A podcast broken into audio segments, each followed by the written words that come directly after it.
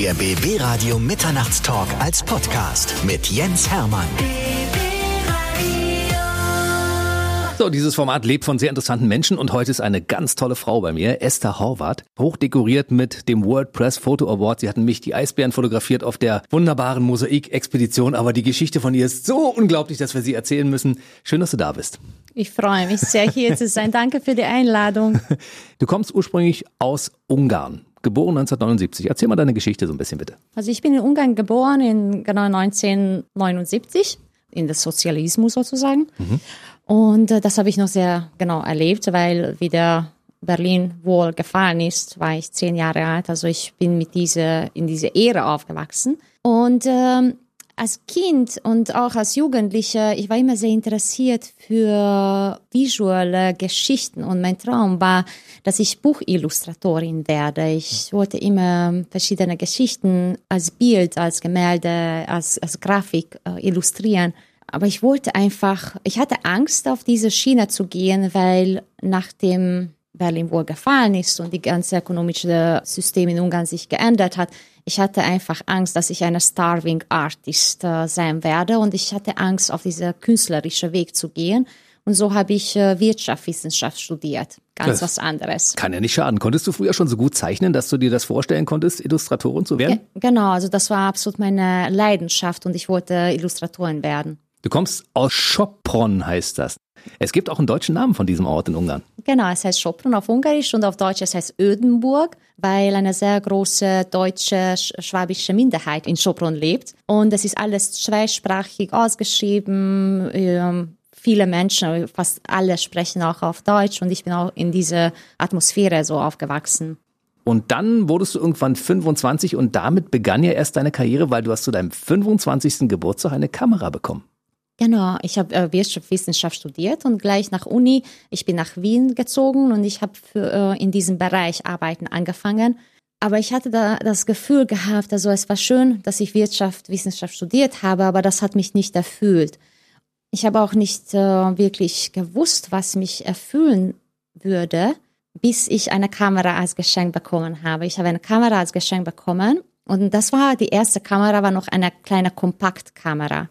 Und mit dieser Kamera äh, sind wir mit meiner damaligen Freund, wir sind auf Urlaub gefahren nach Ägypten. Und da habe ich fotografiert und ich habe Menschen fotografiert, das Leben fotografiert. Und diese Fotos habe ich für einen ungarischen Fotowettbewerb eingereicht. Und ich habe einen Sonderpreis bekommen. Und für mich, das war so eine wichtige Milestone in meinem Leben, dass das eine sofort eine Antwort mir gegeben hat, welche Richtung ich gehen soll. Vielleicht kann ich die ganz genaue Geschichte dazu erzählen, weil für mich war das etwas sehr Besonderes. Deshalb also, bist du hier heute. Erzähl die Geschichte. Ich werde jetzt sehr offen und ja. über mich sprechen. Ich bin eine sehr spirituelle Person.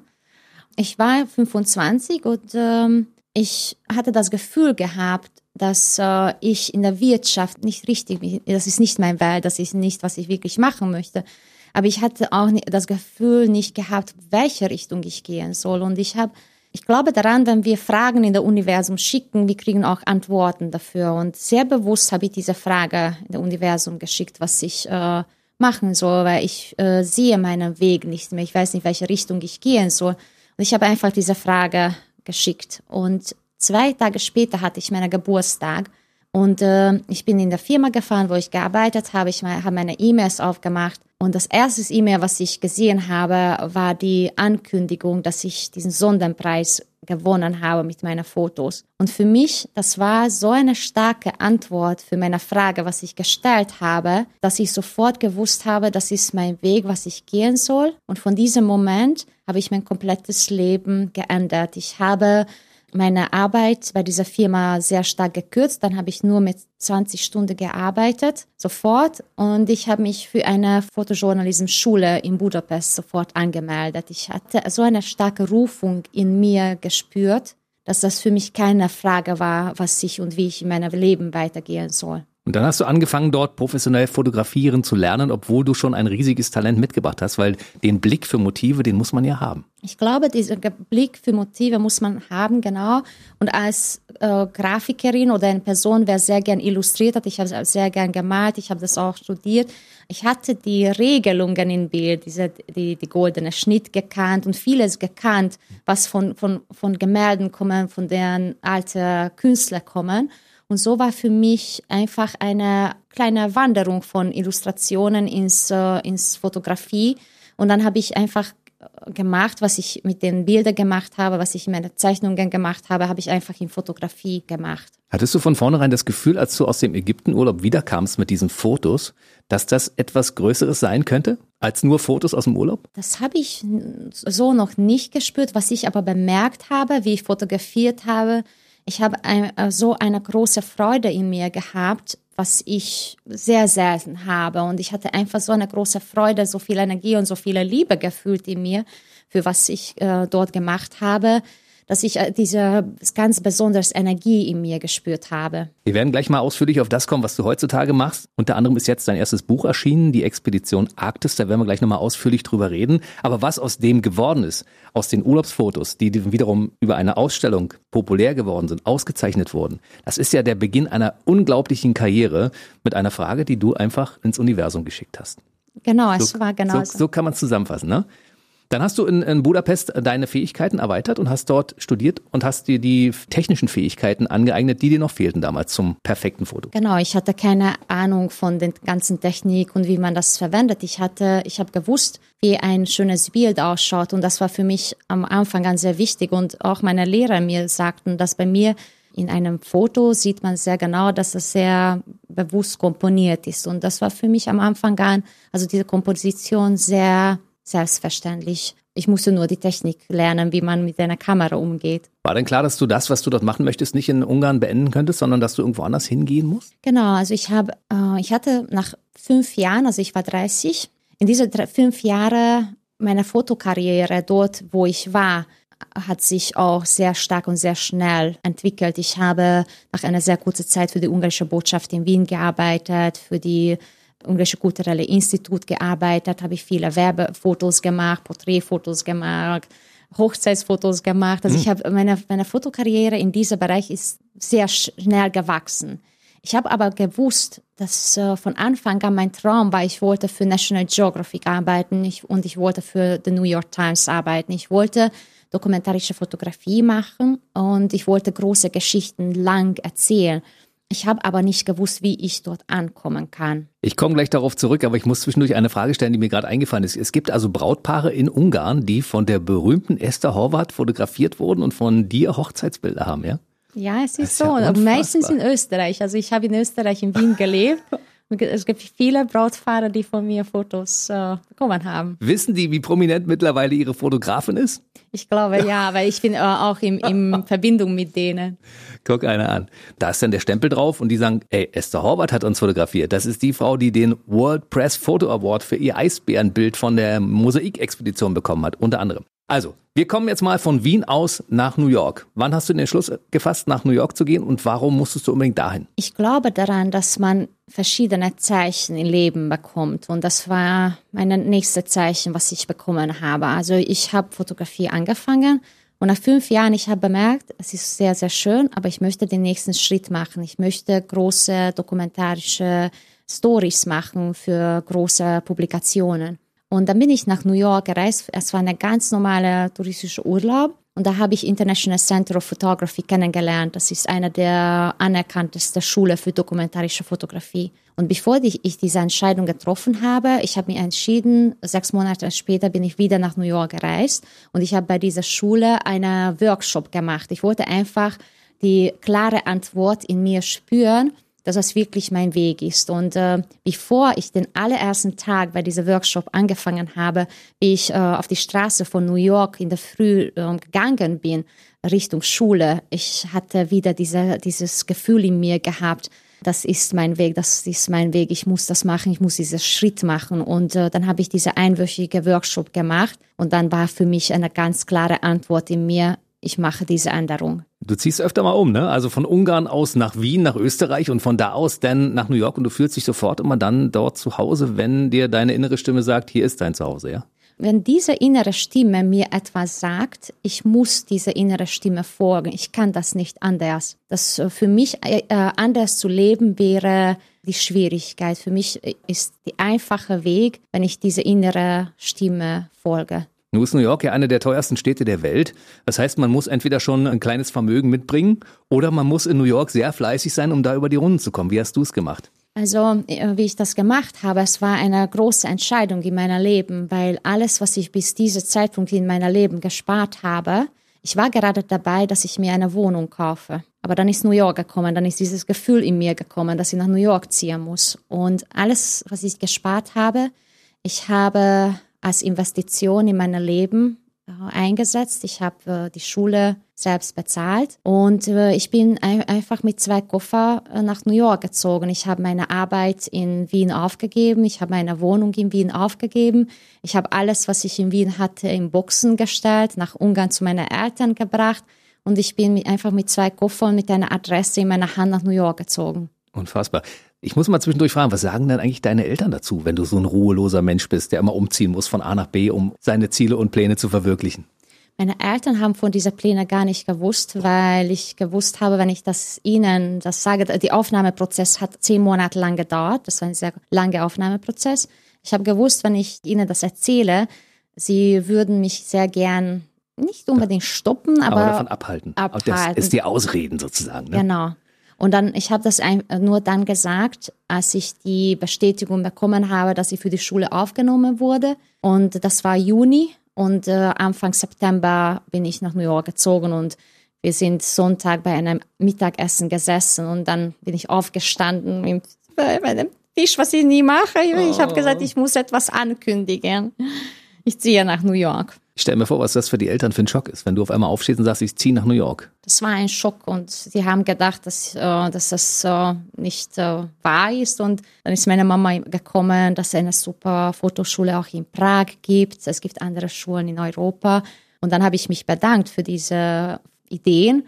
Aber ich habe gewusst, ich muss nach New York. Und jetzt im Nachhinein sind sie sehr stolz auf dich. Sie sind sehr stolz auf mich, ja. das kann ich mir gut vorstellen. So, wir sind in New York angekommen. Du bist in New York. Wo hast du gewohnt? Wo kamst du an dort? Hast du dir gleich eine Wohnung gesucht oder gab es eine WG oder ein Hotel? Wie hast du das gemacht? Ich äh, bin in einer WG angekommen und es ist sehr so wunderschön in meinem Leben, was ich immer bemerkt habe, wenn ich eine Stimme in mir höre und ich äh, folge dieser Stimme, dann Sachen passieren so einfach und immer wenn ich umgezogen bin, auch wie ich nach Wien, auch wie ich nach New York oder wie ich jetzt nach Deutschland gezogen bin, ich habe jedes Mal sehr, sehr schnell sofort eine Wohnung gefunden. Das war auch in New York so. Ich habe in Facebook einfach eine, eine kleine Text gesch geschrieben, ich suche eine Wohnung in New York und äh, der, meine damalige Freund von dem Workshop, mit wem ich in dieser Workshop vor einem Jahr zusammen war, hat sofort zurückgeschrieben, bei ihm im WG ist gerade das Zimmer frei geworden. Perfekt. Das hat fünf Minuten lang gedauert, bis ich eine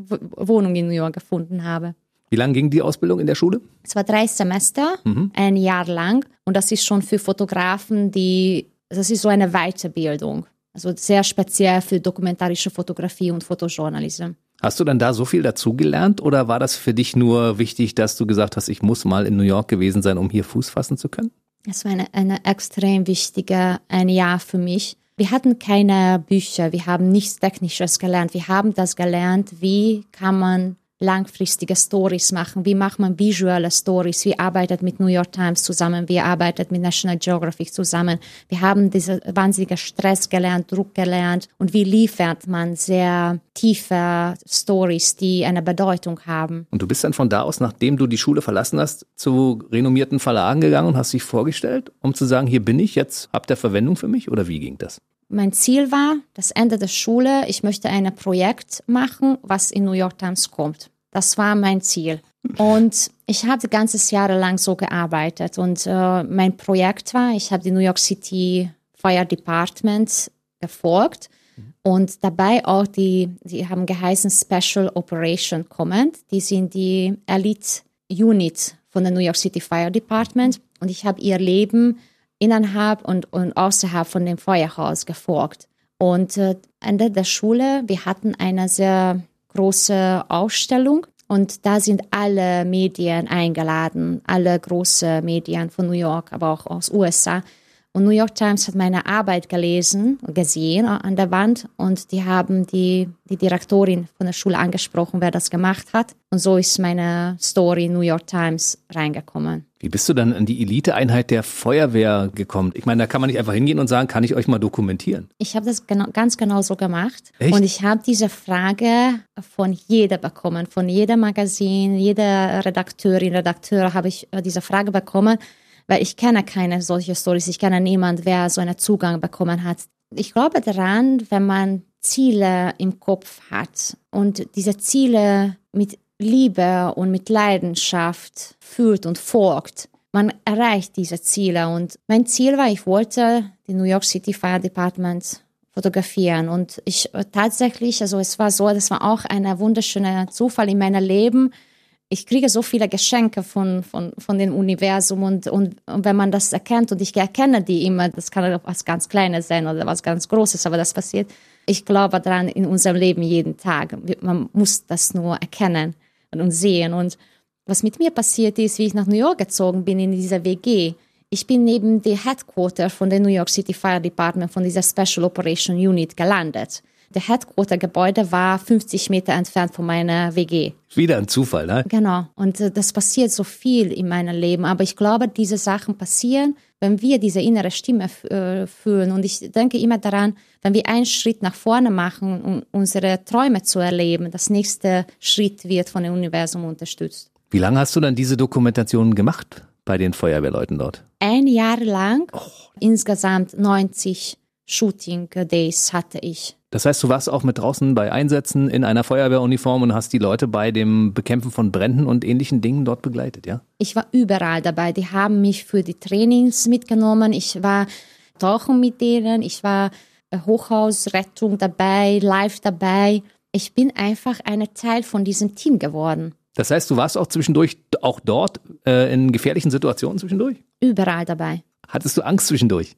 Nein, aber manchmal so ein bisschen schon so ein komisches Gefühl, besonders wenn wir so High-Rise High so hohe Gebäuderettung äh, Trainings gemacht haben. Das ist schon ein bisschen so ein komisches Gefühl, aber ich habe mich sicher gefühlt mit denen. Und dazu gibt es die schönen Fotos. Gibt es das noch als Bildband? Hast du das irgendwann mal außerhalb der New York Times dann auch in irgendein Buch gepackt? Diese tollen Aufnahmen? Leider nicht. Äh, das, äh, aber es ist, dann habe ich äh, Ausstellungen daraus gemacht. Aber die Bilder sind ja noch da. Die Bilder sind auch auf meiner Homepage. Ja, siehst du, dann kann man ja mal gucken. Die können wir zwischendurch mal erwähnen. Sag mal ganz kurz den Namen deiner Internetseite. Meine Internetseite ist mein Name zusammengeschrieben, also estherhorvath.com. Da kann man auf jeden Fall mal gucken, weil da findet man noch andere schöne Dinge, über die wir jetzt auch noch gleich in aller Ruhe sprechen wollen. Wir waren bei der Ausstellung mit den Feuerwehrleuten. Das war fertig. New York Times hat gesagt, die Kleine wollen wir ins Team haben. Machen wir was für uns. Gab es dann gleich den entsprechenden Auftrag oder hast du erstmal eine Weile in der Redaktion gearbeitet bei denen? Also es ist, es ist ein sehr langer Weg, dort reinzukommen oder überhaupt in diese großen Publikationen, Zeitungen reinzukommen. Also gleich wie ich mit der Schule fertig war, hatte ich eine komplette Seite in der New York Times gehabt und ich habe auch einen Vertrag bekommen als selbstständige Fotografin. Aber bis man wirklich Aufträge bekommt, da muss man sehr viel beweisen. Und dann habe ich gewusst, okay, ich habe jetzt dieses Projekt gemacht, ich muss in mein nächstes Projekt geben, weil in Fotografie, ich glaube daran und wenn ich jetzt auch andere große Fotografen anschaue, wir erkennen Fotografen von gewissen Projekten, die sie in diesen Projekten spezialisiert sind. Und ich habe gewusst, ich muss weitermachen, meine eigenen Projekte, dass die Redaktionen mich Grund auf diese Projekte erkennen und äh, wissen, wie ich arbeite. Dann habe ich überlegt, okay, was ist mein nächster Schritt? Und ich war immer für Gruppen von Leuten sehr interessiert, die inspirierend sind, die was, etwas Gutes für uns tun, Gutes für die Welt tun, die etwas Positives machen. Und deswegen habe ich sehr genossen, die New York City Fire Department zu folgen, weil die sind Leute, die riskieren ihr Leben jeden Tag für andere Menschen, die gar nicht kennen. Und das habe ich sehr inspirierend gefunden, dass wir sitzen, wir sind bei, in der Küche gesessen, gegessen und plötzlich geht der Alarm los. Und dann sind wir in der größten Desaster in New York City und die, die Feuerwehrmänner oder Frauen riskieren ihr eigenes Leben in sehr gefährliche Situationen. Und dann ist das vorbei und dann sind wir wieder bei, in der Küche. Und dann dieser Rhythmus habe ich auch fotografiert und gefolgt und das habe ich so faszinierend gefunden. Und dann habe ich überlegt, okay, was ist mein nächstes Projekt? Während ich äh, eigentlich auch noch zwei Jahre lang nicht mehr so intensiv diese Gruppe gefolgt habe. Also ich war immer wieder, immer wieder in der Feuerhaus. Und dann, wenn ich Fragen stelle, dann stelle ich immer die Fragen in der Universum. Also was, was ist mein nächster Schritt? Und dann kriege ich die Antwort in mir. Da kommen die Antworten in mir und dann, wenn ich diese Antwort in mir spüre, dann weiß ich, das ist der Weg, welchen ich gehen soll. Und dann habe ich diese Frage wieder gestellt. Wo ist mein nächster Schritt? Was ist mein nächstes Projekt? Und dieses nächste Projekt ist dann tatsächlich auch gekommen. wunderschön. Und ich habe die Rettung von Meeresschildkröten Toll. fotografiert. Also von, ein, von Menschenrettung bin ich zu Meeresschildkrötenrettung gegangen. Und es gibt sieben verschiedene Meeresschildkröten in der Welt und fünf davon sind gefährdet. Und in den USA gibt es sehr, sehr viele Organisationen, die darum kümmern, diese Schildkröten zu retten. Und das, das hat auch wie ein Geschenk in meinem Leben angefangen und das hat sehr stark gewachsen und ich habe vier Jahre lang mit mehreren Organisationen auf der atlantischen Küste und im Golf of Mexico diese Meeresschildkrötenrettung fotografiert und dokumentiert. Unfassbar. Wie viele Jahre warst du insgesamt in New York? Sechs Jahre lang habe ich da gelebt. Und äh, diese Bilder wurden in der New York Times und der National Geographic dann abgedruckt? Also diese Bilder wurden auf sehr, sehr viele Magazinen, auch in Europa, auch in Deutschland, auch in den äh, USA wie New York Times, National Geographic und andere Plätze gedruckt. Also das war ein sehr erfolgreiches Projekt. Mhm. Also du konntest währenddessen auch schon gut davon leben? Noch nicht, weil die waren noch immer meine eigenen Projekte, also meine eigenen Ideen, meine eigene Investition und ähm, von Magazin und Zeitung Arbeit zu leben, das dauert. Auch wenn man in großen Magazinen publiziert, das ist ein sehr langer Weg. Also du hast in deiner WG gelebt, hast dein Vermögen sukzessive aufgebraucht und hast gedacht, wenn das Geld alle ist, muss ja aber irgendetwas passiert sein bis dahin. Ein weiteres Wunder ist mit mir während dieser Zeit passiert. Das gibt's doch gar nicht. Und zwar, wo ich die Firma, wo ich vorher in Wien gearbeitet habe, wir haben, hatten auch Büro in New York. Und äh, der Eigentümer, der äh, mich auf diesem Weg sehr unterstützt hat, ähm, ich habe ein Angebot bekommen, dass ich Teilzeit wieder für diese Firma arbeiten kann. Und so könnte ich New York überleben. Also ich habe hab tagsüber Teilzeit bei dieser Firma weiterhin gearbeitet und dann meine Fotografie parallel ausgeübt. Also die Firma hat mir die finanzielle Möglichkeit gegeben, dass ich in New York bleiben kann und meine eigenen Projekte finanzieren kann. Und ich habe parallel diese zwei Leben geführt. Das ist ja unglaublich. Du bist ja ein positiv denkender Mensch, das haben wir ja mittlerweile schon mitbekommen. Aber gab es so zwischendurch Situationen, wo du sagtest, was ist jetzt, wenn mein Plan und mein Wunsch, den ich habe, nicht so aufgeht, wie ich mir das denke und wünsche? Hattest du das irgendwann, den Gedanken, oder wusstest du immer, das klappt alles? Ich habe nicht gewusst, ob, ob es alles klappt, aber ich habe gewusst, ich muss alles dafür tun, alles, was in meiner eigenen Kraft ist, um meine Träume zu erleben, weil nur so kann ich in den Spiegel schauen, wenn ich 80 Jahre alt bin. Dass ich habe alles getan, dass ich das erreiche, was ich möchte. Und wenn das nicht klappt, was ich nie gedacht habe, also so weit habe ich nie gedacht, ich habe nur an, äh, darauf äh, fokussiert, ich möchte alles tun, dass ich diese Traum er, äh, erreiche. Ob das passiert oder nicht, das das weiß ich nicht. Du bist 1979 geboren. Das heißt, dein Leben bis jetzt, bis 2020, ist ja schon eine Geschichte, die man durchaus auch in ein Buch packen könnte, weil das ist ja schon eine Lebensgeschichte, die sich liest wie ein Roman. Gab es denn zwischendurch auch mal ein paar Rückschläge oder lief das immer positiv, immer bergauf, immer nach oben? Weil man kann sich das gar nicht vorstellen. Ich meine, jeder hat in seinem Leben doch mal so eine Phase, wo er sagt, nee, jetzt läuft's gerade nicht. Bei dir läuft's immer, wenn man sich das so anhört, ne? In meiner Fotografie sehr. Das ist doch toll. Ja. Du bist auf der Sonnenseite des Lebens unterwegs und lebst deine Träume. In meinem Berufsleben ja. Privat nicht? Das ist eine andere Geschichte. Das ist eine andere Geschichte, die erzählen wir dann vielleicht auch ein bisschen später oder ein anderes Mal. Erstmal bleiben wir bei deinem beruflichen Werdegang, ja. der sehr erfolgreich war. Also du hast die Schildkröten fotografiert, wurdest dafür auch hoch dekoriert, mit verschiedenen Fotopreisen ausgezeichnet. Und wie ging es dann weiter? Also diese, diese erste Phase, es klingt sehr schön, aber es war nicht rosig. Also es war schon sehr anstrengend und mit sehr viel Stress und sehr viel Arbeit und äh, sehr viel daran glauben. Und also diese ganze Weg in Fotografie ist nicht schnell. Also für mich ist nicht schnell gelaufen, auch wenn das so wunderschön klingt. Das klingt aber, toll, ne? Ja. Aber es ist, war schon, also es ist sehr, sehr viel harte Arbeit. Also ich hatte sieben Tage pro Woche Arbeit gehabt. Also ich hatte, ich habe alle meine Urlaubstage für Fotografie genommen, alles in Fotografie investiert, dass ich äh, diese Wege gehen kann, dass ich das erreichen kann. Und wie ich auf diesem Weg war, sind diese kleinen Wunder in mein Leben gekommen. Und das nächste, eine sehr große Wundergeschenk, ist in 2015 gekommen. Das war die arktische Expedition. Das war die erste arktische Expedition. Ein Leben in Kälte. Das war auf dem Eisbrecher Healy von der United States Coast Guard. Und die Geschichte wollen wir natürlich hören. Genau, also das war auch eine Zeit, also ich habe die Meeresschildkröten gemacht, da habe ich schon vieles publiziert. Aber ich habe immer gewartet, gewartet, wie komme ich weiter, wie komme ich weiter, also wie ist der nächste Schritt, wie, weil da habe ich noch immer nicht für Magazinen gearbeitet, also was mein Traum war. Und es war eine Mittwoch, Abend, ich komme von der Firma zu Hause. Also mein Leben war immer, ich bin sehr früh in der Früh aufgestanden, habe meine Fotografie gemacht, dann ins Büro gefahren, meine Büroarbeit gemacht, dann von dem Büro zurück. Dann habe ich wieder bis Mitternacht oder in der Früh an meiner Fotografie gearbeitet. Ich habe auch viele Aufträge gemacht. Ich habe auch für Getty Images gemacht. Ich habe sehr viele Celebrities fotografiert. Ah. New York von Robert De Niro, Al Pacino und die wirklich die größten Namen. Guck an. Aber das hat mich auch nicht erfüllt. Das habe ich so lustig gefunden. Da hatte, hatte ich so Spaß dabei. Ich hatte Spaß dabei, mit diesen Leuten ganz normal zu reden. Ich glaube, die sind auch dazu nicht so gewöhnt.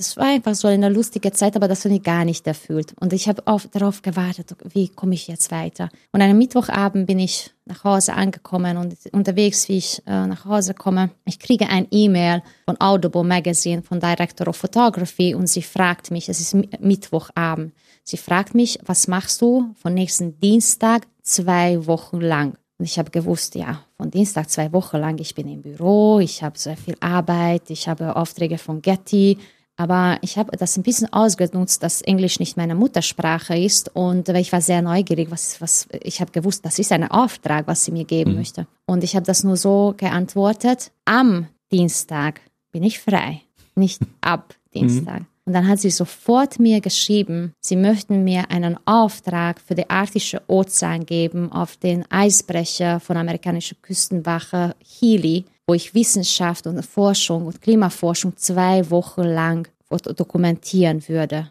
Ich erinnere mich daran, wie ich dieses E-Mail bekommen habe. Ich bin da gesessen ich könnte auch jetzt weinen. Also ich bin da gesessen und ich habe Tränen bekommen. Das, wow, das, das ist ein Geschenk, was man ähm, sehr selten im Leben bekommt. Also so ein, einen Auftrag als Fotografin zu bekommen. Ich kenne keine andere Person, die so einen Auftrag so bekommen hat. Und das ist wirklich etwas sehr, sehr Besonderes. Und ich bin da gesessen, ich habe den ganzen Nacht nicht geschlafen. Ich habe alles gegoogelt, alles gelesen was ist Hili, was, wie ist das arktische Ozean. Ich war nie da und das war für mich immer eine, ein Platz, was so sehr weit ist. Man denkt nicht daran, dass man das so erreichen kann. Und dann habe ich gewusst, okay, das war Mittwoch und ich muss bereit sein, weil am Montag sollte ich schon in Alaska sein. Ich habe gewusst, ich muss der Firma nächsten Tag anrufen, dass ich weg bin. Und in den USA ist es nicht so einfach, so plötzlich zwei Wochen weg zu sein. Und ich habe mir vorgenommen, wenn sie mich nicht lassen gehen, dann kündigst du. Ich kündige. Ich kündige die einzige Sicherheit, was ich in meinem Leben habe. Und ich habe meinen Chef angerufen und ich habe ihm gesagt, was ich bekommen habe. Und er hat sofort Ja gesagt, dass ich gehen darf. Toll. Und ich habe auch die Eigentümer von der Firma angerufen, weil meine Fotografie sehr unterstützt hat und er, er war einfach stolz auf mich. Das kann ich verstehen. Und zwischendurch waren die Tränchen tatsächlich da? Ich konnte das von hier aus gut sehen. Das ist immer schwierig für deinen Interviewpartner, dass der nicht auch gleich immer äh, emotional wird und in Tränen ausbricht. Aber so ein, so ein kleiner emotionaler Schlenker kann ja nicht schaden zwischendurch, weil schließlich war das ja auch so einer der wichtigen äh, Entscheidungen in deinem Leben. Das war für mich der absolute wichtigste Auftrag, der wichtigste Schritt, ein sehr, sehr großer Schritt in meinem Leben. Und wie ich auf dieser Expedition war, das war für mich zwei Wochen lang. Ich war meine Adrenalin, meine Liebegefühl, meine, meine Leidenschaft. Es war alles auf eine, so eine High-Flying-Mode. Mhm. Ich war einfach mit meiner Energie so hoch und ich habe gewusst, ja, genau, das ist genau, was ich in meinem Leben machen möchte. Und ich bin einfach mit der Arktische Ozean tief verliebt geworden. Das war eine Liebe für mich, eine, eine, die nächste Rufung in mir. Ich habe gewusst, ich möchte meine Fotografie für diese zerbrechliche Landschaft widmen und ich möchte alles in meiner Fotografie machen, dass ich diese Landschaft schütze. Und ich habe gewusst, ich möchte mit Wissenschaftlern zusammenarbeiten, gemeinsam mit Wissenschaftlern diese Aufmerksamkeit für diese zerbrechliche Landschaft zu ziehen. Und während dieser Reise, ich habe entschieden, ich mache die nächste große Änderung in meinem Leben und ich mache jetzt alles, dass ich diesen Ziel erreiche, dass ich in der Arktischen Ozean und in der Polarregionen arbeiten kann. Es ist für viele ja das Wort Klimawandel, das hört man immer so aus den Nachrichten, ja, wird wärmer oder kälter, aber hier kann man noch gar nichts merken so richtig. Wenn man vor Ort ist und sich diese fragile Struktur dort anschaut und weiß, dass das für uns alle Lebensgrundlage ist, dann denkt man darüber auch ganz anders, glaube ich. Man sieht man das sofort dort. Wir waren zwei Wochen lang da die erste Woche waren wir in einer Umgebung voll mit Eis. Dann sind wir weitergereist. Und wie wir zurückgekommen sind, eine Woche später waren wir in der gleichen äh, Umgebung von der Arktischen Ozean. Da war nur mehr Wasser. Der Eis war komplett weg. Und da habe ich gesehen, wie schnell das geht, diese Schmelze. Und ich habe sehr viel mit Wissenschaftlern gesprochen und ich habe sehr viel während dieser Reise ge gelernt, wie die Änderungen ablaufen. Hast du die ganze Zeit nur fotografiert? Erstmal wahrscheinlich so unter Adrenalin, dass man auch wenig schläft, vermutlich, wenn man in so einer Situation ist und sagt, ich bin jetzt hier am Ziel meiner Träume und äh, ich kann jetzt keine Zeit mit Schlaf verschwenden. Das war tatsächlich so. Ich habe jeden Tag drei oder vier Stunden geschlafen. Also ich habe sehr früh fotografiert bis äh, spät in der Nacht, weil sehr viele wissenschaftliche Forschungen sind 24 Stunden lang gelaufen. Und dann, wenn ich so gegen Mitternacht fertig war, da war ich nur auf die Brücke und ich war einfach fasziniert von dieser Umgebung. Ich war einfach fasziniert von das Licht, von dem Eis. Und dann habe ich Landschaftsfotos gemacht oder einfach da gestanden und einfach eine Dankbarkeit in mein Herz ge gefühlt, dass ich hier sein darf. Das ist so selten, also in der Arktischen Ozean anzukommen, ist etwas sehr, sehr Besonderes. Als Tourist kann man nach Antarktika ankommen, aber Arktischer Ozean ist sehr schwer. Du kannst an verschiedenen Punkten stehen, zu verschiedenen Zeiten und es ist immer, sieht immer anders aus. Ne? Es sieht, Eis schaut immer anders aus, wie das Eis sich bewegt, wie die, die Sonne kommt, wie die Wolken bewegen und auch die Farben ändern sich von der Gelb zu lila, pink, blau, grau, weiß. Also die Arktische Ozean ist so eine bunte Umgebung. Ich hatte das nie, nie gedacht. Ich habe immer gedacht, dass es nur weiß ist, aber es hat viele, viele Farben. Wie viele Bilder kann man denn in 14 Tagen schießen? Mehrere Tausende habe ich gemacht. Und dann anschließend selektieren, das ist ja das Schwierige dabei, ne? Weil man ist ja eigentlich in alle Fotos verliebt, glaube ich. Es ist so und äh, ich, wenn ich arbeite an einem Projekt, ich selektiere jeden Tag. Und äh, da waren ja auch tolle Fotos dabei, die dann anschließend auch äh, von großen Magazinen genommen wurden, die gesagt haben, hey, das sind genau die Fotos, die wir haben wollten. So, das war ein Auftrag für ein amerikanisches Magazin, Audubon Magazine. Und das war dann eine große Story im Magazin. Und dann konnte ich diese gleiche Story auch später in anderen Magazinen publizieren. Auf welche Bilder warst du da besonders stolz? Es gibt ein Foto, wo man das Schiff sehen kann von oben. Also ich bin auf einem sehr hohen Punkt gestanden und dann sieht man der vorne Teil von dem Schiff und dann sieht man auch das Eis rundherum, äh, das braune Eis und wie das zerbrochen ist. Und dann sieht man auch eine kleine Drohne, was gerade gestartet wird welche für Forschung verwendet wird. Und dass dieses Foto für mich hatte so mehrere Layers, was für mich in, in jeder Foto sehr wichtig ist, dass es eine größere Geschichte erzählt. Ich glaube, dieses Foto habe ich auf deiner Seite estherhoward.com gesehen. Das ist auf meiner Webseite ja zu sehen. Ja, diese Seite kann ich nur wärmstens empfehlen. Also ich empfehle nicht nur das Buch Expedition Arktis, das man unbedingt mal gesehen haben sollte, gelesen haben sollte oder in seinem Besitz haben sollte. Ich empfehle einfach auch die Internetseite, weil da kann man sich ein paar Stunden aufhalten. Ne? Dankeschön. Ja, da habe ich nur eine ganz kleine Selektion gestellt.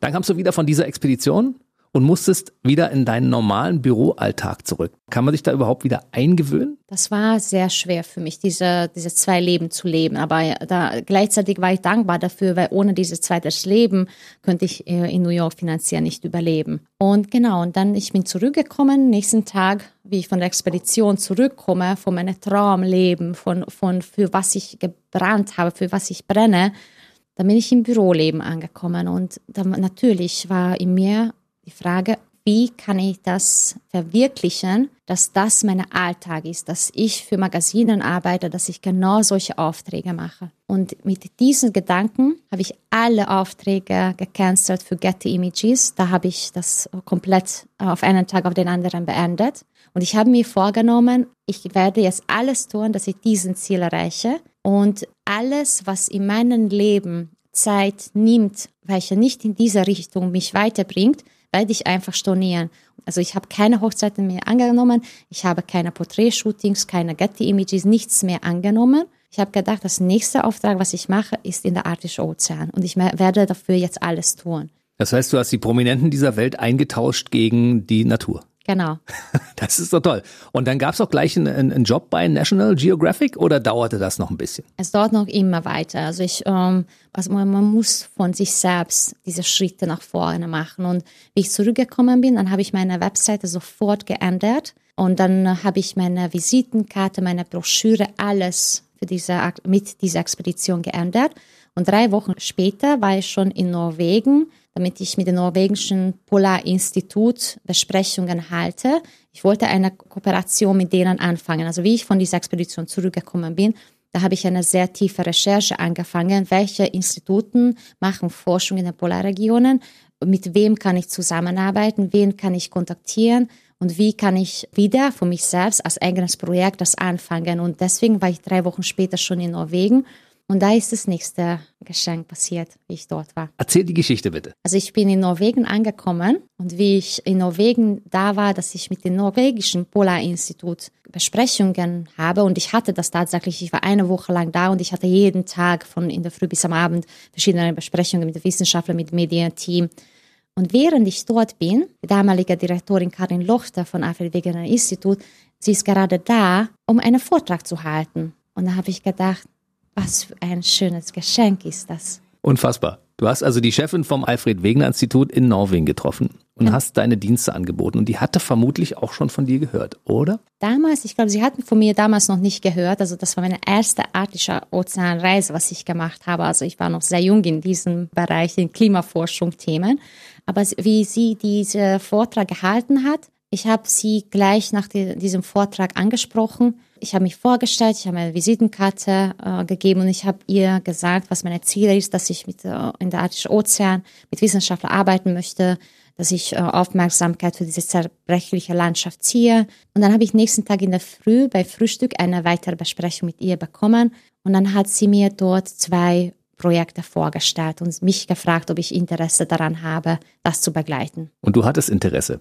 War damit verbunden auch gleich der Umzug von New York wieder zurück nach Bremen oder Bremerhaven oder sowas, nach Deutschland? Das war noch nicht so weit. Also ich habe sofort äh, Ja gesagt, dass ich beide Projekte begleiten möchte. Das erste, be beide Projekte haben in 2016 angefangen. Und wie ich diese Projekte angefangen habe, ist in mir der nächste Wunsch geboren, dass ich für Alfred Wegener Institut arbeiten möchte. Ich möchte dort sein und ich möchte die wissenschaftliche Arbeit mit Wissenschaftlern begleiten und darüber dokumentieren. Du warst seitdem mehrfach in der Arktis, ne? Also seit 2015 war ich elfmal auf Expeditionen, auch in der Arktis und auch in Antarktika. Hast du als Frau keine Probleme mit Kälte, weil Frauen frieren doch normalerweise immer? Also ich friere hier normalerweise, auch wenn es 0 Grad ist. Aber wenn ich in der Arktis oder Antarktika bin und es ist minus 40 Grad, das ist für mich das schönste Erlebnis, weil ich weiß, ich bin in der Platz, wo ich am liebsten bin. Das ist ein ganz anderes Gefühl. Du hast in New York dann irgendwann deine Zelte abgebrochen, um nach Deutschland umzusiedeln. Das hat ja ein bisschen gedauert noch. Genau, also mein Ziel, mein nächstes Ziel war, ich wollte für Alfred Wegener Institut arbeiten und dieses Gedanke ist in 2016 in mir geboren und tatsächlich, ich habe einen Vertrag mit Wegener Institut ab 2018 bekommen. Und so habe ich alles in New York aufgegeben und dann habe ich auch meine Büroarbeit gekündigt und nach Deutschland gezogen. Ich versetze mich gerade in die Lage deiner Eltern. Die bekommen dann mal einen Anruf aus Wien, dann bekommen sie einen aus New York, dann bekommen sie einen aus der Arktis. Jetzt, ich bin jetzt in Deutschland. Mittlerweile haben sie es akzeptiert, dass du in der Welt unterwegs bist, ja? Besonders auf der Nordhalbkugel. Genau, jetzt haben sie das schon verstanden und sie, jetzt haben sie das akzeptiert und sie freuen sich sehr, sehr, dass ich in Deutschland lebe. Also ich bin jetzt viel näher nach Ungarn wie aus New York. Seit 2018 bist du festangestellt im Alfred Wegener Institut und das ist ja ein Institut, was sich vorwiegend mit der Erforschung der Arktis befasst. Und die haben ja auch dieses wunderbare Schiff Polarstern, das kennt man ja und es gab diese Mosaik-Expedition. Das war, glaube ich, die größte und teuerste Expedition, die es jemals in Richtung Arktis gab. Und darüber wollen wir natürlich von dir einiges erfahren. Genau, also äh, schon in 2015, wie ich äh, in Norwegen war und äh, Karin Lochter getroffen habe, habe ich von dieser Mosaikexpedition gehört. Sie hat in ihrem Vortrag von Mosaikexpedition gesprochen und wie ich da gesessen bin, habe ich daran gedacht, ja, ich möchte einen Teil von dieser Expedition sein. Ich möchte diese Expedition dokumentieren. Muss man das so lange vorbereiten, dass man da auch mit reinkommt in dieses Team? Vermutlich ja. Es waren ja, glaube ich, 80 Nationen da am Start, ne? Es waren Instituten von 20 Nationen, aber ich gehöre auch zu Deutschland, obwohl ich Ungarin bin. Also so mhm. sind diese 20 gerechnet, aber es waren sehr, sehr viele äh, Nationen an Bord. Kann ich mir gut vorstellen, weil ich meine, wenn so eine Expedition startet, wollen natürlich alle Länder dieser Welt da ihre Wissenschaftler mitführen, weil so oft gibt es die Gelegenheit dafür nicht. Es ist so, es war ein internationales Projekt, wo viele Instituten dabei waren und wurde das von Alfred Wegener Institut geleitet. Weißt du, was ich mir gerade vorstelle, was passiert wäre, wenn du irgendwann am Anfang deiner Karriere herausgefunden hättest, dass du seekrank wirst? Was dann passiert wäre? Ich meine, man kommt da nur mit dem Schiff hin, das ist so, ja? Ich bin immer seekrank. Echt? Und ich nehme immer Tabletten. Und dann schaffst du diese ganze Expeditionszeit äh, zu überstehen und machst dabei noch diese tollen Fotos? Ja, ich nehme einfach Tabletten und dann, dann geht das. Aber um, das Schiff war eingefroren, ein Jahr lang in der Arktischen Ozean, mehr Eis. Nur die Hinreise bis dahin ist äh, ein bisschen so wackelig. Aber wenn man in der Eis ist, im Eis gibt es keine Wellen mehr und dann ist das ganz, alles ganz ruhig. Das müssen wir jetzt mal ein bisschen auseinandernehmen. Also, dieses Schiff fährt dorthin an einen bestimmten Punkt, sucht sich eine große Eisscholle, dockt dort an, lässt sich quasi einfrieren und mit der Polardrift bewegt es sich mit dem ewigen Eis quasi über das Wasser. Kann man so sagen?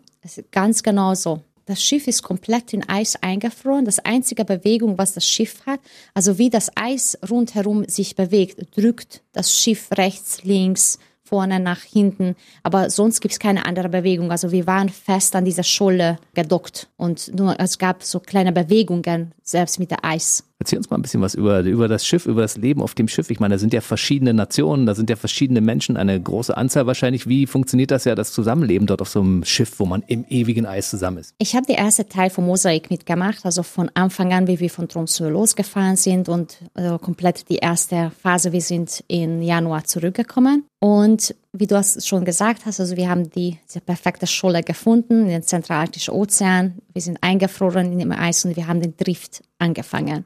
Und gleich am Anfang, die Wissenschaftlerteams haben ihre Instrumente, ihre kleinen wissenschaftlichen Stationen aufgebaut. Das hat ausgeschaut wie ein kleines Dorf rund um Polarstern. Und äh, am Tag, wo wir bei der Schule angekommen sind, Oktober, 4. Oktober, das war der letzte Tag, wo wir die Sonne gesehen haben. Von diesem Punkt war die Sonne schon unter dem äh, Horizont. Also wir hatten Glück, noch einen Tag nur einen Tag oder einen Tag diese, die Sonne zu sehen. Und von da an sind die Tage kürzer und kürzer geworden. Wir sind sofort in eine Dämmerungsphase reingekommen, aber auch sehr kurz danach wieder in der kompletten schwarzen Dunkelheit reingekommen. Und ich als Fotografin war genau für diese schwarze, dunkle Zeit sehr interessiert. Und wir kennen Fotos von der Arktis, von Forschungen während äh, 24 Stunden Sonne, also mit Sonnenlicht. Aber ich kenne gar keine Fotos in der Dunkelheit von dieser, äh, weil es auch sehr wenige Leute während Winterzeit in der Arktischen Ozean waren. Und gibt es keine Dokumentation. Es gibt ein paar von früheren äh, Expeditionen, aber, aber es gibt wirklich fast nichts. Und ich war sehr fasziniert schon vorher, wie ich diese Dunkelheit und wie ich das erleben werde. Und das war tatsächlich für mich die absolute interessanteste Teil von der Expedition. Diese komplette Dunkelheit, ständige komplette Dunkelheit. Du bist doch ein Mensch, der normalerweise immer auf der Sonnenseite des Lebens unterwegs ist. Und auf einmal bist du in der Dunkelheit. Und das erfüllt dich mit so viel Wärme und Energie und Liebe. Unglaublich. Es war wie ein magisches Land jeden Tag. Das war, wie ich auf den Eis draußen war, das habe ich als, es war jeden Tag ein Geschenk, das zu erle das erleben zu dürfen. Das hat sich ständig wie eine Mondlandschaft gefühlt.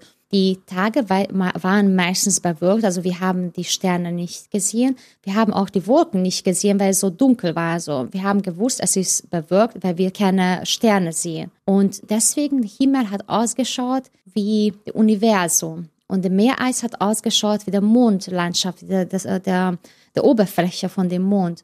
Und das war wirklich, ich musste mich immer daran erinnern, dass ich auf der Erde stehe, dass ich auf der Erde bin und auch, dass ich auf einer gefrorenen Ozean stehe. Da ist keine, kein Land unter meinen Füßen. Da ist, ein, da ist 4200 Meter Ozean unter meinen Füßen und ich stehe auf einer 50 Zentimeter dicke Eis, welche sich bewegt. Und manchen Tagen, wo wir ein schnelleres Drift hatten, wir sind 20 Kilometer in einem Tag gedriftet. Merkt man das, wenn man da an Bord ist, dass sich das bewegt? Man bemerkt das gar nicht. Und äh, es gibt ja Eisbären dort. Und du bist ja mit einem wunderbaren Eisbärenfoto ausgezeichnet worden mit dem World Press Photo Award. Das ist quasi der Oscar der Fotografen, könnte man sagen, ne? Das ist genau, das ist so. Und äh, ich bin einfach extrem ähm, dankbar, dass ich das gewonnen habe. Es ist ein wunderschönes Gefühl. Eisbären sind so die gefährlichsten Tiere oder mit die gefährlichsten Tiere, die man auf diesem Planeten kennt. Das heißt, man muss natürlich, wenn man bei so einer Expedition dabei ist, auch sich ein bisschen vorbereiten auf eventuelle Begegnungen mit Eisbären. Das heißt, man muss unter Umständen auch schießen können. Wie war es bei dir? Bevor dieser Expedition, wir haben ein sehr intensives Training für verschiedene Bereiche bekommen, zum Beispiel Polar Bear Safety. Und da haben wir auch gelernt, wie man mit richtiger Waffe und mit einer Alarmpistole schießen kann. Und das war ein sehr intensives äh, Training, was wir durchgemacht haben. Ich stelle mir das vor, wenn jemand so wie du unterwegs ist in der Mission, die Natur zu schützen und vielleicht in eine Situation käme, wo ein Eisbär vielleicht auf Angriffsmodus ist und du ihn eventuell erschießen müsstest, um dich oder deine äh, Kollegen zu schützen. Das ist eine schwierige Situation. Hast du dir da im Vorfeld Gedanken darüber gemacht, dass das passieren könnte? Ja, ich habe darüber Gedanken gemacht, aber ich habe auch sehr stark daran geglaubt, dass das nicht passieren wird, weil es gab eine sehr starke Sicherheitskonzept mit mehreren Stufen und ich habe gewusst, wenn wir Eisbären begegnen, dann könnten wir mit Alarmpistolen sie einfach vertreiben. Ja. Wie dicht warst du dann dran an Eisbären? Diese Eisbären, die ich fotografiert habe, das war wieder ein Geschenk. Wir waren auf dem Schiff, also wir waren in der Sicherheit von dem Schiff und das war nach Abendessen, wo niemand mehr auf der Eis war. Und äh, ich bin, ich war draußen mit meinen beiden Kameras, wo ich die zwei Eisbären gesehen habe und ich habe gesehen, beide Eisbären kommen näher und näher zu dem Schiff und ich bin vorne auf dem Schiff gelaufen, weil ich gewusst habe, die werden ganz vorne ankommen.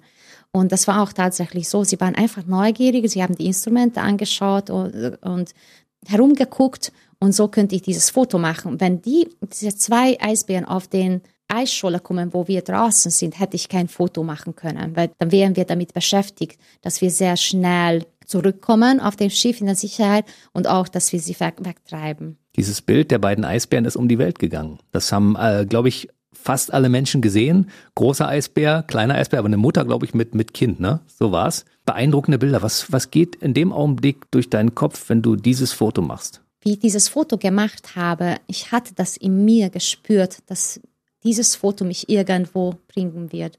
Du hast ja wahrscheinlich noch andere schöne Fotos gemacht von dieser Expedition. Und äh, ein Teil davon gibt es ja schon in dem wunderbaren Buch Expedition Arktis, die größte Forschungsreise aller Zeiten. Wie viele Bilder sind von dir drin? 133 Fotos sind von mir drinnen. Und das ist die Quintessenz aus wahrscheinlich vielen tausend Bildern, vermute ich mal. Ach, das ist das Quintessenz aus 34.000. Nein, 34.000. 34.000. Ich hatte mehr als 100 Shooting Days. Ich habe das gerechnet. Und es gibt auch einen Teil im Buch von der UFA-Produktion, von der Helle-Zeit, wo ich nicht dabei war. Und es gibt auch äh, Drohnenfotos von, äh, von UFA-Produktion. Also sind Bilder drin, die kann man sich einfach gar nicht vorstellen. Also man, man denkt, die sind aus einer anderen Welt. Das ist einfach so. Ich stelle mir das vor, du schießt da die Fotos und sagst, das ist ein tolles, das ist ein tolles, das ist ein tolles. Und dann musst du anschließend selektieren und sagen, was nehme ich denn nur von diesen Bildern? Weil ich kann nur eine begrenzte Anzahl zur Verfügung stellen. Das war auch, also auf dem Schiff habe ich jeden Tag selektiert und jeden Tag diese Best of Selection gemacht, damit auch meine Arbeit später einfacher wird. Aber das war eine große Arbeit, diese Fotos auszuwählen. Aber ich bin sehr, sehr kritisch mit mir selbst. Also ich stelle sehr schnell ein Foto auf der Seite, wo, ein Prozent nicht passt. Also die Fotos, die in diesem Buch reingekommen sind, für mich persönlich sind die hundertprozentig ästhetisch, technisch alles korrekt und, richtig. Lass uns mal ein bisschen noch kurz an deinem Leben auf dem Schiff teilhaben. Wie muss man sich das vorstellen, wenn da so viele Menschen aus so vielen verschiedenen Nationen da aufeinandertreffen und alle unterschiedliche Interessen daran haben, Dinge dort zu erforschen, zu fotografieren und herauszufinden? Wie ist das? Es ist alles sehr schön abgelaufen. Ich kriege diese Frage sehr oft, wie das Leben ist und äh, wie 100 Leute auf dem Schiff miteinander schaffen, so eine lange Zeit. Und ich denke daran, also wenn wir von der Straße 100 Leute nehmen würden, ich bin sicher, da würden Probleme geben, dreieinhalb Monate lang so eng zusammen zu sein. Aber die sind 100 Leute, die eine sehr große, tiefe Liebe für die Artists haben. Die sind Leute, die in diesem Bereich äh, arbeiten und die brennen dafür, hier zu sein. Schon deswegen war auf dem Schiff immer eine sehr gute Stimmung. Es war immer wie eine Familie. Und ich glaube auch deswegen, weil, weil man den ganzen Tag draußen in der minus 35 Grad arbeitet, aufeinander aufpasst, gleiche Sache erlebt, man wächst auch sehr stark zusammen wie, wie Familie. Du bist auch Markus Rex als Professor und Expeditionsleiter ja ein cooler Typ, ne? Der kommt ja von der Universität Potsdam. Das ist also quasi jemand aus unserem Sendegebiet, der natürlich die perfekte Besetzung auch für diesen Job war. Absolut. Und äh, er war bei der ersten Teil dabei und dann die letzten zwei.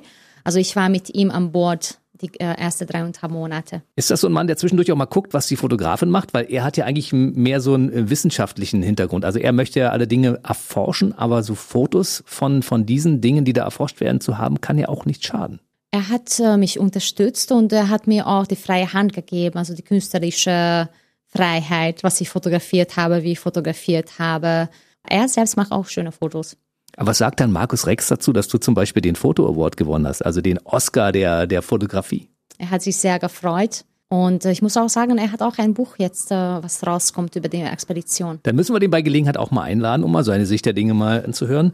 Aber wir kommen natürlich zurück auf dich. 140 Millionen Euro hat diese Expedition gekostet. Ich glaube sogar noch ein bisschen mehr, ne? Aber es war auf jeden Fall das höchste Budget, was überhaupt für so eine Forschungsexpedition jemals zur Verfügung stand.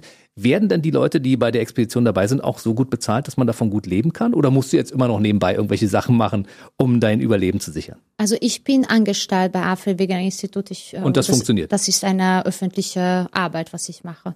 Das heißt, du kommst gut über die Runden und zwischendurch bringst du mal den einen oder anderen Bestseller raus. Ja, versuche ich. Der erste ist da, Expedition Arktis. Erzähl uns kurz was über das Buch, bitte.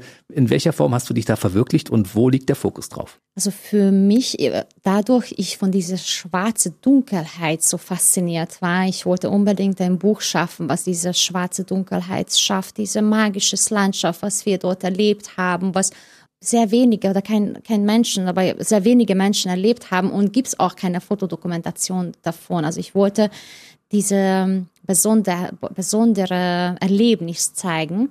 Und das Buch zeigt tatsächlich eine, ist eine sehr große Teil von dieser dunklen Zeit dabei. So 80 Prozent sind dunkle Fotos oder diese Dunkelheit, die so mystisch ausschauen und äh, es gibt im Buch mehrere Kapitel, welche das der ganze Aufbau zeigt. Da gibt es auch helle Fotos, also wie wir angekommen sind, der ganze Aufbau, die ganze Arbeit auf dem Eis. Es gibt einen Teil, was äh, einer meiner Lieblingsteile ist jedes Mal, wenn ich fotografiere und eine, eine, eine Arbeit dokumentiere, eine Ex Expedition dokumentiere. Und das ist die Leben an Bord. Also es gibt einen großen Teil Leben an Bord Fotos und es gibt auch eine Kapitel, welchen wirklich nur von dieser Mondlandschaft spricht, von dieser Dunkelheit in der, während Winterzeit, während Polernächte.